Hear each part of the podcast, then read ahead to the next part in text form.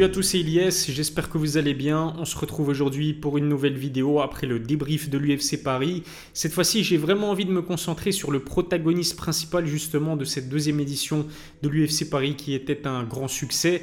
Le protagoniste principal, c'est évidemment Cyril Gann qui affrontait dans le main event de cette UFC Paris euh, version 2023 Sergei Spivak. Sergei euh, qui est euh, classé numéro 7 dans cette catégorie des poids lourds, Cyril Gann numéro 2.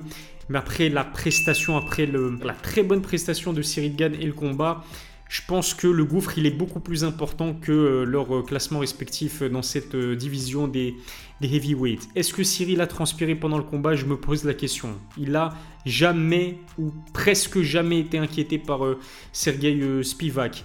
la question qu'on pouvait se poser, c'était est-ce que Cyril pouvait défendre les amener au sol de Sergei Spivak? L'autre question aussi qu'on pouvait se demander, c'est si Sergei Spivak réussissait à amener au sol Cyril Gann, comment est-ce que Cyril allait réagir dans les phases au sol? On sait que c'est sa kryptonite. Euh, Francis Ngannou et John Jones nous l'ont euh, démontré. Francis Ngannou a réussi à maintenir Cyril au sol malgré un genou en moins.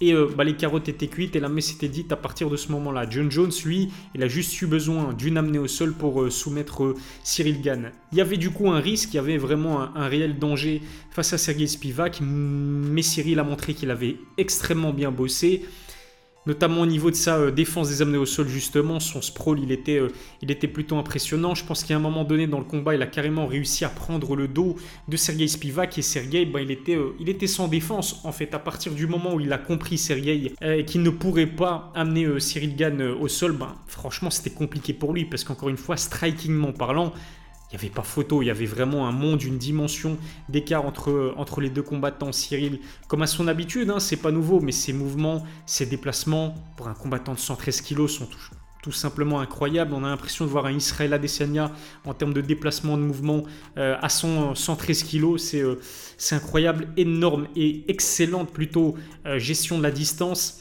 Il sait combattre en gaucher, il sait combattre en droitier, à l'image d'un Terence Crawford en boxe anglaise. Euh, il a travaillé au corps, il a travaillé aux jambes, il a travaillé au visage.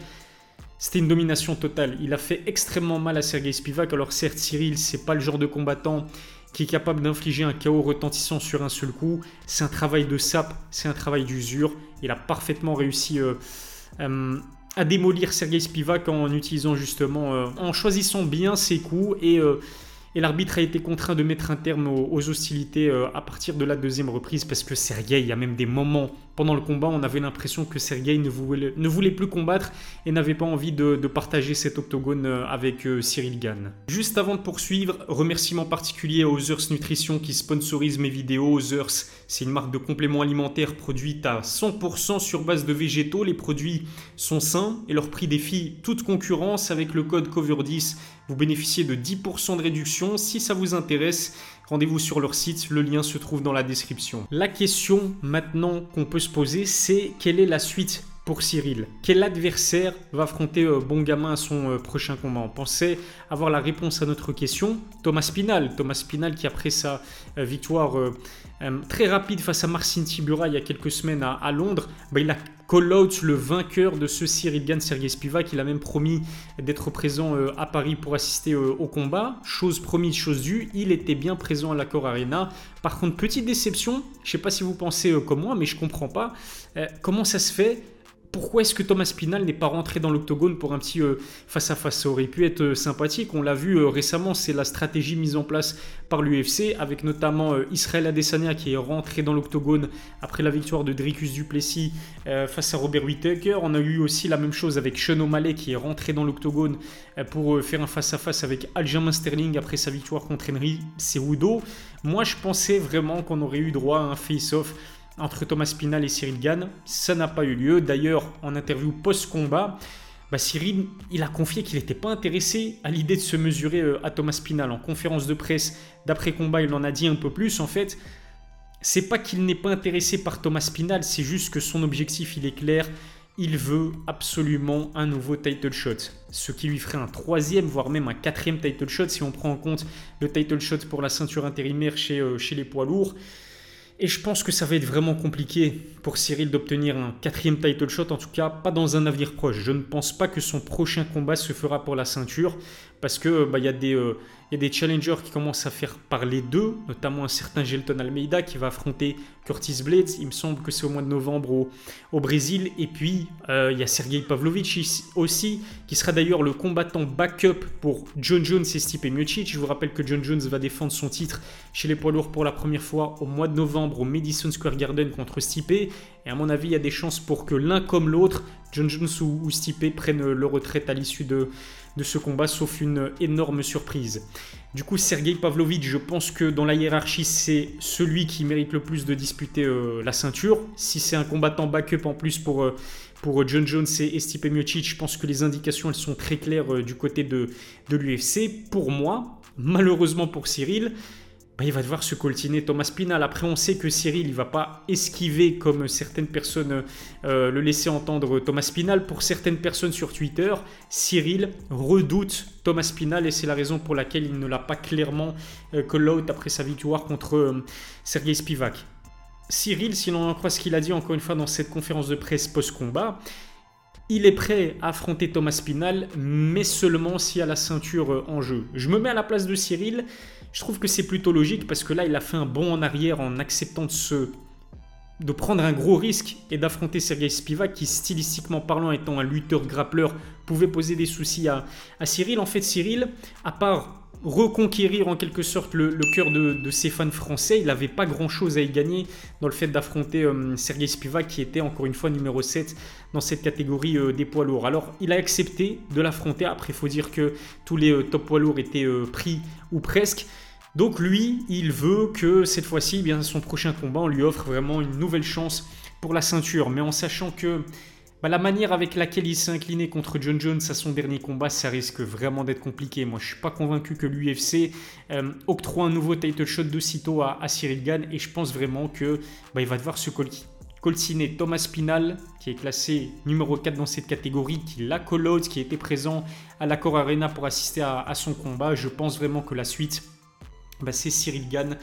Euh, Thomas Pinal et perso, j'ai vraiment hâte de voir euh, ce combat. Déjà, ce qu'il faut dire, c'est que c'est un choc France-Angleterre, donc peut-être qu'on aura droit même à, deux combats. Le premier à Londres et ensuite le rematch à Paris, pourquoi pas, quel que soit le résultat du, premier combat.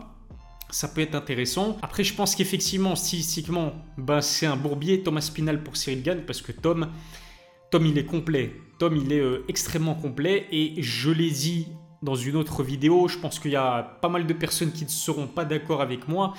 Mais je pense que le match-up Thomas Pinal, Cyril Gann est beaucoup plus difficile pour Cyril qu'un match-up Sergei Pavlovich, Thomas, euh, Cyril Gann. Pardon. Pour moi, Sergei Pavlovich est un adversaire plus facile. Non, je ne vais pas dire plus facile parce qu'aucun adversaire n'est facile. Mais en tout cas, j'ai envie de dire que Sergei Pavlovich est un adversaire plus abordable pour Cyril Gann que Thomas Pinal. Parce que Sergei, même si on sait qu'il a un background en sambo, c'est principalement un striker. J'ai même envie de dire que c'est principalement un boxeur. On l'a jamais vu utiliser euh, ses kicks, euh, Sergei Pavlovich. C'est un combattant très puissant qui est capable de faire des dégâts avec ses points.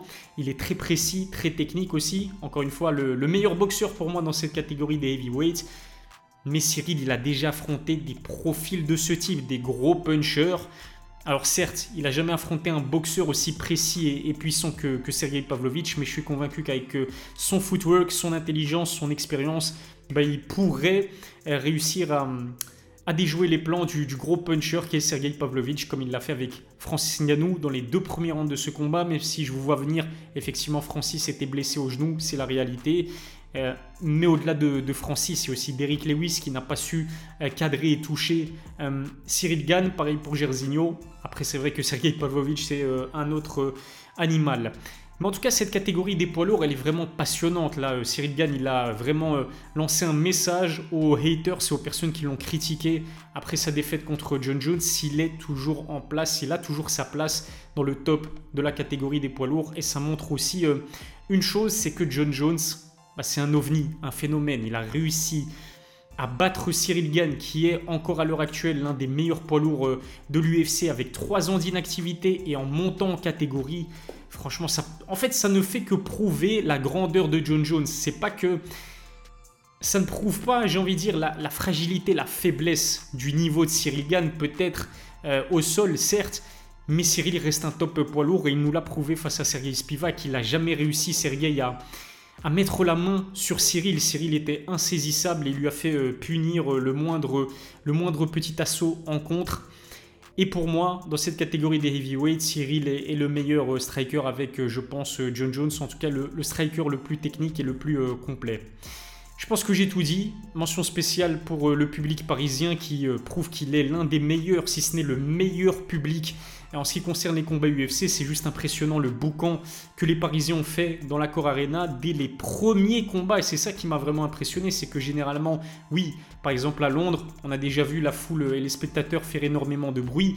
Mais là, le bruit, ils ont réussi à le faire dès le début, dès les préliminaires. C'est juste, c'est juste exceptionnel. Là, le MMA français, il est en, apogée. Et, et encore, non, je pense pas que le MMA soit je pense pas que le MMA français soit à son zénith, je pense qu'on est encore dans la progression et que bah, dans un an ou deux, on aura vraiment énormément d'athlètes. L'année passée, on en a eu 5, des athlètes français à l'UFC Paris, cette année 9, mais à mon avis, l'année euh, prochaine, ça risque d'être vraiment euh, quelque chose d'encore plus significatif que ça. Je pense que j'ai tout dit. Dites-moi ce que vous en pensez dans les commentaires. Si ça n'est pas encore fait, abonnez-vous à ma chaîne, lâchez un pouce bleu, activez la cloche pour recevoir les notifications. Je vous remercie de m'avoir suivi. Je vous souhaite euh, bah, de passer euh, un excellent dimanche ou une excellente journée et à la prochaine pour une nouvelle vidéo.